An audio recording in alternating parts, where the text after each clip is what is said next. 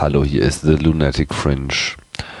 Und heute geht's mal etwas verzerrt dazu, denn ich habe Maha im Flugzeug angerufen. Ja, ja, und das klang so. Hey Maha, du sitzt äh, gerade im Flugzeug. Äh, wo äh, steckst du jetzt genau? Ich bin jetzt hier auf ungefähr 3500 Meter in der Höhe über noch über den Festland USA. Ähm, fallen da so eine Karte nach, es geht ja irgendwie gerade so schräg mal von Washington durch. Und ja, wir jetzt auf dem Weg zum Atlantik. Dann irgendwann nach Deutschland. Und äh, wo bist du, also wo bist du jetzt selbst ganz genau? Also wo steckst du gerade? In der Economy-Klasse einer Lufthansa Airbus 340 mit dem neuen Skynet-System. Ah, Skynet, das ist ja das tolle Internet im Flugzeugsystem von äh, Boeing, was, soweit ich weiß, bei allen äh, Flughansa-Maschinen schon äh, jetzt äh, bei den Langstrecken drin ist. Was kostet das? Ich habe jetzt das Rundum-Sorglos-Paket, also äh, und, äh, Internet für den gesamten Flug, einschließlich aller An Anschlussflüge innerhalb von 24 Stunden, 26,90 Dollar. Oh, 26,90 Dollar, das äh, würde ich sagen, ist ja ein ganz ordentlicher Preis. Ähm, das lässt man sich schon mal springen lassen im Vergleich zum Flugticket. ist Das natürlich nichts. genau, also ist eigentlich wirklich ein akzeptabler Preis. Also bei der Deutschen Bahn ist er deutlich teurer. Ähm, kannst du noch ein bisschen lauter sprechen? Ja, okay. Also, äh, hier ich halt 26 Dollar für den ganzen Flug. Und äh, bei der Deutschen Bahn zahle ich halt 8 Euro die Stunde, in, nur in der Lounge im Bahnhof. Und das ist natürlich überhaupt nicht zu vergleichen. Also dann fliegt man doch lieber Langstrecken zumindest. Gibt es das, ähm, bei der Bahn gibt es ja jetzt glaube ich auch schon so ein Pilotprojekt. Hast du das auch im Zug schon mal irgendwo gesehen? Besten die gerade im Ruhr, Besten im Ruhrgebiet. Ich bin zwar auf der Strecke gefahren, aber da ging es nicht. Das ist nicht in allen Zügen.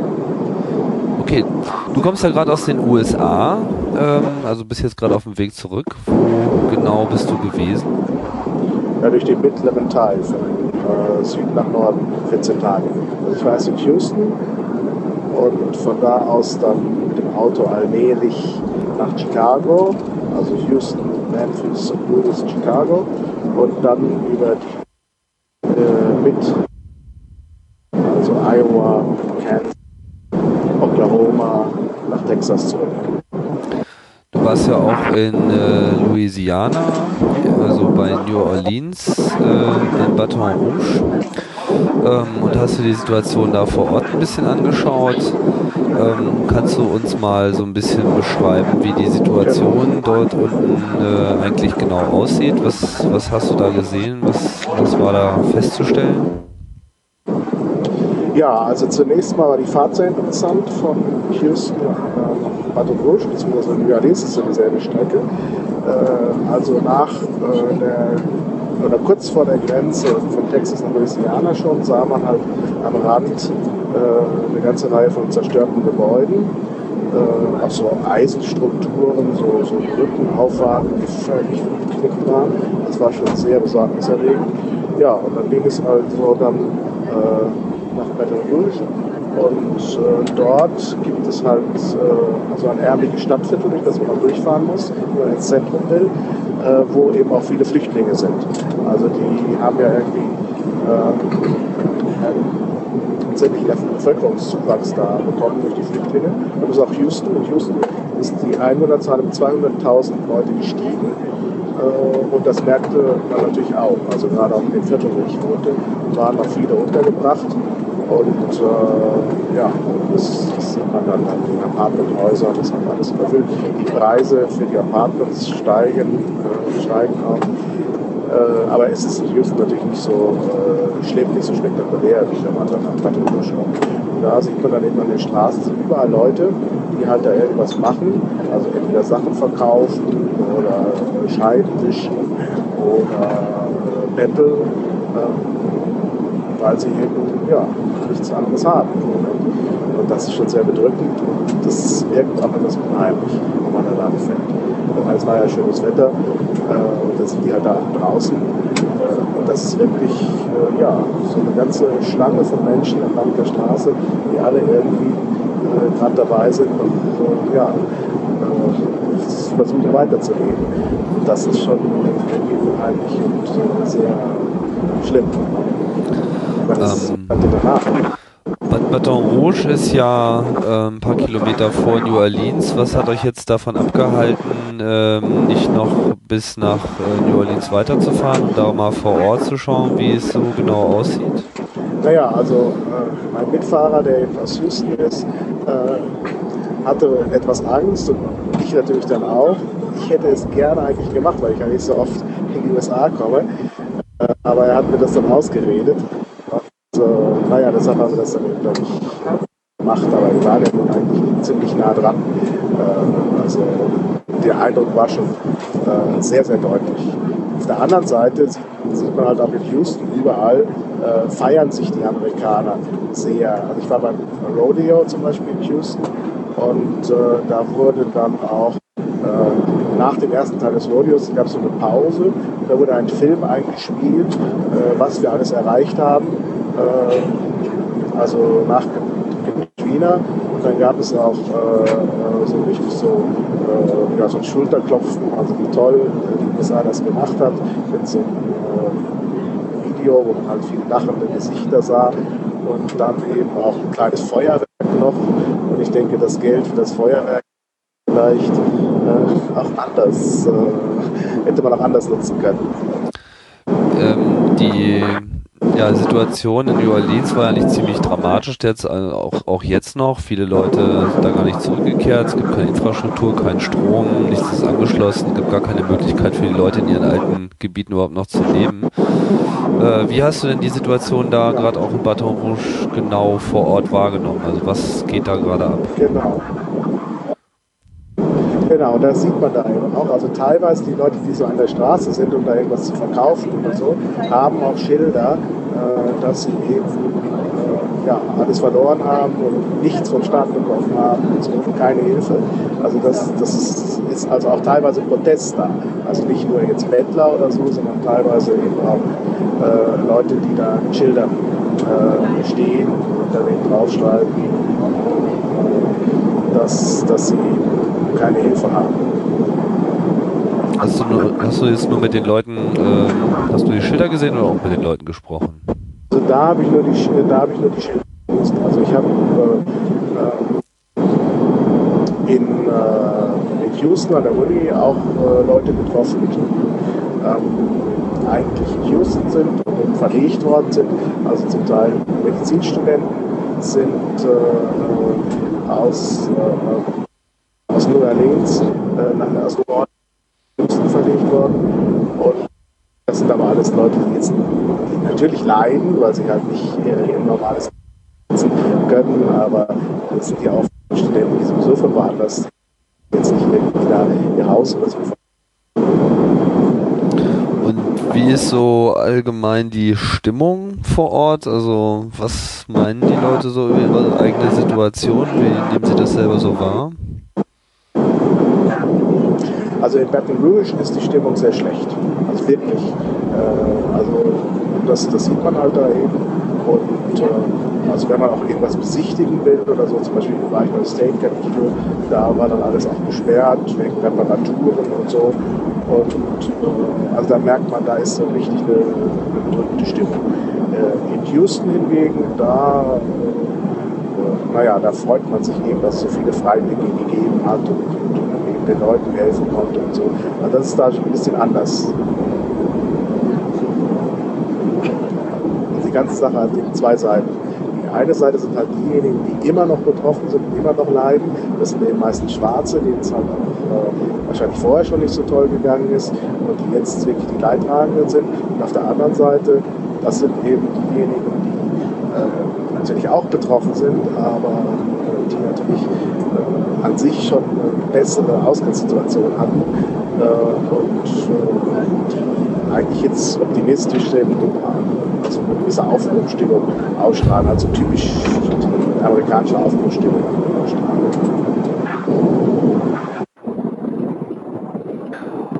Und wie voll ist dein Flug?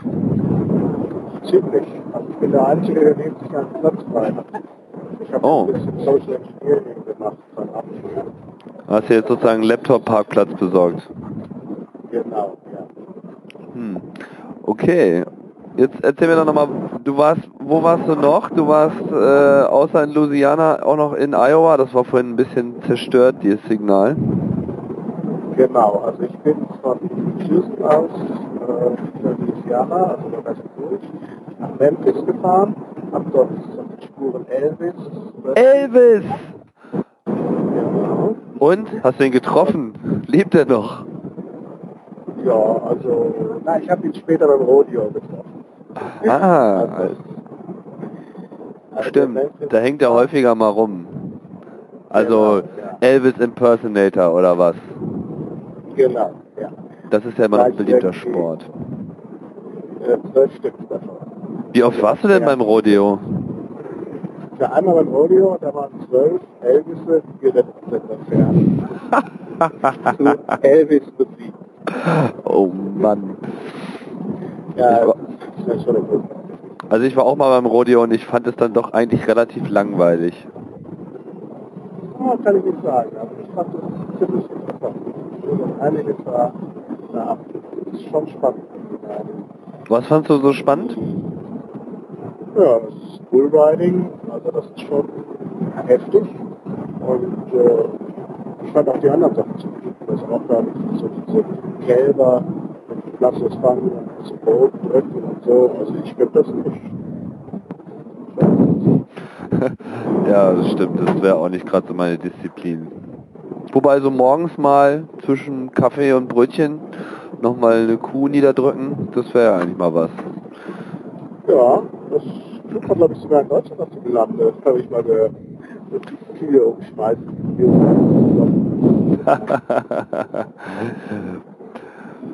Und was, äh, wie ist so dein Eindruck von der Stimmung in den USA?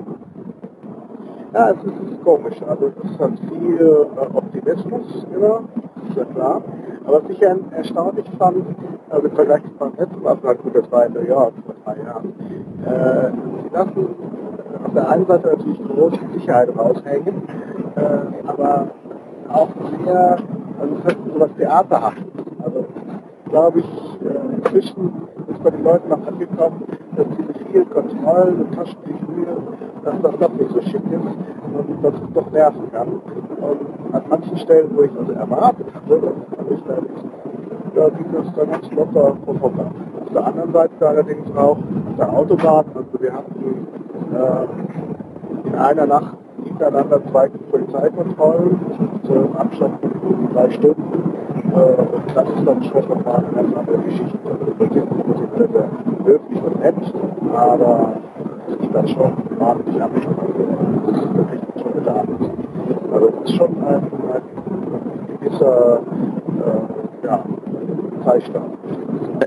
Gab es denn wirklich viele Kontrollen? Also ich meine, wo hast du dich, wo hast du dich bewegt und wo gab es da viele Kontrollen? Naja, es gibt halt, äh, Kontrollen, wenn man in irgendwelche Gebäude rein will oder auch zu Veranstaltungen. Dann halt. Auch in, auch in Supermärkte? Nee, Supermärkte nicht. Also, ich war ja super groß. Oder solchen, solchen Shopping, Shopping Malls? Ja, in Shopping Malls gibt es auch. äh, Und natürlich immer, wenn es irgendwelche äh, National Landmarks oder so gibt. Aha. Ar- Arch ist es nicht, da gibt es so ein oben ähm, großes Gebäude. Ähm, und, äh, National. Da wurde auch ganz agil Grippe rausnehmen, alles. Und äh, Kannst du noch ein bisschen lauter rüberkommen, Maha? Ja, ich verstehe das. Äh, Ja. Also da war ich dann auch ähm, also bei diesem, bei diesem Bogen, äh, äh, Bogen, wo es also um die Westerschließung geht und so, wie Art Fernsehturm oder anderes Bogen. Und um darauf zu kommen, musste man also alles ablegen, also Gürtel und Portemonnaie und so. Und dann also äh, dann nochmal abgetastet und man wurde auch echt das ist, äh, Mann durchleuchtet. Also das wurde da schon sehr, sehr ernst. Also volle Paranoia. Ja, beim Rodeo gab es halt zwei Kontrollen. Eine direkt am Eingang und dann nochmal äh, beim Zugang zum eigentlichen Stadion. Also neben dem Stadion 70.000 Leute, neben dem alten Astrodom, wo auch äh, Leute aus Louisiana untergebracht waren. Und äh, da wurde man dann nochmal zweimal. Achso, warte mal, da muss ich ja nochmal nachhaken. In diesem Astrodom in Louisiana sind da immer noch Leute aus New Orleans untergebracht? Nee, ich meine, ich meine jetzt den Astrodom in Houston. Ja. Da sind keine mehr. Da, da sind keine mehr untergebracht. Okay. Die waren das sehr lange. Ja, ja, die waren da eine Weile und die sollten dann irgendwann raus, aber ich war mir nie so ganz sicher, ob das wirklich stattgefunden hat, aber wahrscheinlich, weil da mussten ja dann wieder die Spiele beginnen. Mhm. Nee, nee, nee, nee, das, das, ist nicht der Fall. Die Spiele beginnen daneben. Der Astrodom ist nicht mehr in Funktion. Also das die haben daneben einfach ein neues großes Stadion gebaut. In den USA man ja Platz. Nein, echt? Das heißt, der Astrodom ist tatsächlich nach wie vor ein Shelter für die Leute. Der ist ein Shelter, der hat sonst keine Funktion. Aha, alles klar. Und warst du da auch drin irgendwie? Nee, da konnte man nicht rein. Also okay. der war alles abgesperrt und angeblich war da auch niemand mehr. Also der war schon leer oder was? Ja, der war schon leer, ja. Ja, aber dann können sie auch wieder ihre Veranstaltung drin machen. Das verstehe ich jetzt nicht. Nee, die haben ja, dafür haben sie ein neues, schickes Gebäude gebaut. Und das reicht dann auch. Das heißt, sie haben sich ein neues Gebäude gebaut, um dort ihre Veranstaltungen zu machen und in dem Astrodom ist aber keiner mehr, oder was? Genau, den Astrodom, den haben sie einfach stehen lassen. Kann ja mal nützlich sein. Ach, der ist jetzt einfach leer, oder was? Ist einfach leer, ja. Und die bauen mal so eben in drei, vier, fünf Monaten da ein komplett neues Stadion hin. Genau, das war ein Riesenabstadion. Das hat so ein großes habe ich noch nicht gesehen. Unglaublich. Leute. Es gibt also größere, aber es sieht einfach gewaltig aus. Mhm. Ja, und gibt es sonst noch was Bemerkenswertes zu berichten aus den Vereinigten Staaten? Ja, also es ist irgendwie viel, also für mich gab es sehr viele neue Eindrücke, auch so ähm, ganz merkwürdige Dinge, also zum Beispiel an der Autobahn in Mississippi haben wir ein brennendes Auto gesehen, das brannte da einfach so. Und äh, ja, das fand ich schon etwas merkwürdig. Und äh, dann auch in Mississippi, da lief einfach quer über die Autobahn, also ganz locker, sind die Spaziergänger mit der Jacke über der Schulter. Das ist einfach sehr merkwürdig vorkommen. Auf der anderen Seite, also nochmal das Sicherheits, äh, Sicherheitssache da zu sprechen, da gibt es auch äh, interessante, äh, ganz interessante Sachen in äh, Chicago zum Beispiel, wo ich auch war, äh, konnte man einfach so auf den Hancock Tower, zweithöchsten äh, Turm, äh, einfach durch die Shoppingmeile unten rein, zum Aufzug auf die Taste 95 drücken und war schon im 95. Stock, ohne jede Kontrolle. Obwohl sie nach oben reingehen, man an der Kontrolle vorbei Also das fand ich auch sehr merkwürdig. Naja, ich meine, wovor sollten Sie schon Angst haben? Also naja, wenn sonst die Leute zweimal kontrollieren und ins Stadion gehen, warum kann man dann ja gut, aber da passen ja keine 70.000 Leute oben rein, oder? Okay, ja klar. Also das wird schon verbraten. Das überrascht. Okay. Vorübergehende Abwesenheit. Von Chicago höre ich eigentlich mal was ganz, ganz schlimme Sachen. Wie ist denn in Chicago? Also ich war völlig überrascht, dass Chicago war ganz gleich, als ich mir das vorgestellt habe. Das wirkt sehr klein eigentlich. Also die Altstadt relativ klein, das kann man nur ganz Fuß ähm, Zwar nicht direkt Hochhäusern, aber auch nicht so wie in Manhattan. Also die ist doch äh, sehr viel kleiner. Dann war ich ja dort auch an der Uni in Chicago. Das ist so eine alte Universität, die auch so die alte Stil von Oxford und Cambridge gebaut. Am Ende des 19. Jahrhunderts, am 20. Jahrhundert. Und das wird auch sehr klein, städtisch. Ich hatte die ganze Zeit den Eindruck, in Chicago, dass es gar nicht so äh, eine große Metropole ist. Das Gefühl kommt einfach nicht Chicago. Und das ist, glaube ich, der große Unterschied zwischen Chicago ABM und auch Houston, obwohl das ja viel kleiner ist. Ist viel größer und ja, großstädtischer vor. Mhm. Also so richtig klein ist Chicago ja nicht, ne? Nee, nee, das ist schon richtig. Aber es hat halt weil halt das eigentlich Territorium des Hochhäusers sind, äh, relativ eng ist, der Großraum ist natürlich groß, das Zentrum ist relativ klein und weil die äh, Hochhäuser auch nicht so dicht sind in Was sind die? nicht so dicht. Die Nicht so dicht? eng. Ja. Mhm. Ja, Maha, Mensch. Dann würde ich sagen, habt ihr noch, noch mal einen schönen Flug. Was steht als nächstes an? Essen gegessen hast du schon, jetzt kannst du eigentlich nur noch entspannen und Podcast hören. Jetzt sehe ich erstmal gleich Walk the Line, das ist hier der Film, der Ja. eingespielt wird. Und äh, dann werde ich ein bisschen weiter an meinem Blog schreiben. Ja, und dann werde ich vielleicht auch ein bisschen schlafen, weil ich morgen in Frankfurt gleich zur Forsterbitte für Wikipedia aus Deutschland Oh. weiter gehe. Und äh, ja, also irgendwie Schlaf war gestern. Also, 48 Stunden. Ich kann ja immer nicht so richtig schlafen in Flugzeugen. Ich weiß auch nicht warum. Ich bin immer aufgeregt Nee, das kann ich auch. Das kann ich auch gelingt mir alles gar nicht. Es gibt ja auch Leute, die schwören drauf, dann irgendwelche Tinkturen oder Pillen einzunehmen, aber das ist auch nicht so meine Art. Nee. Baldrian-Tee könntest du ja kommen lassen.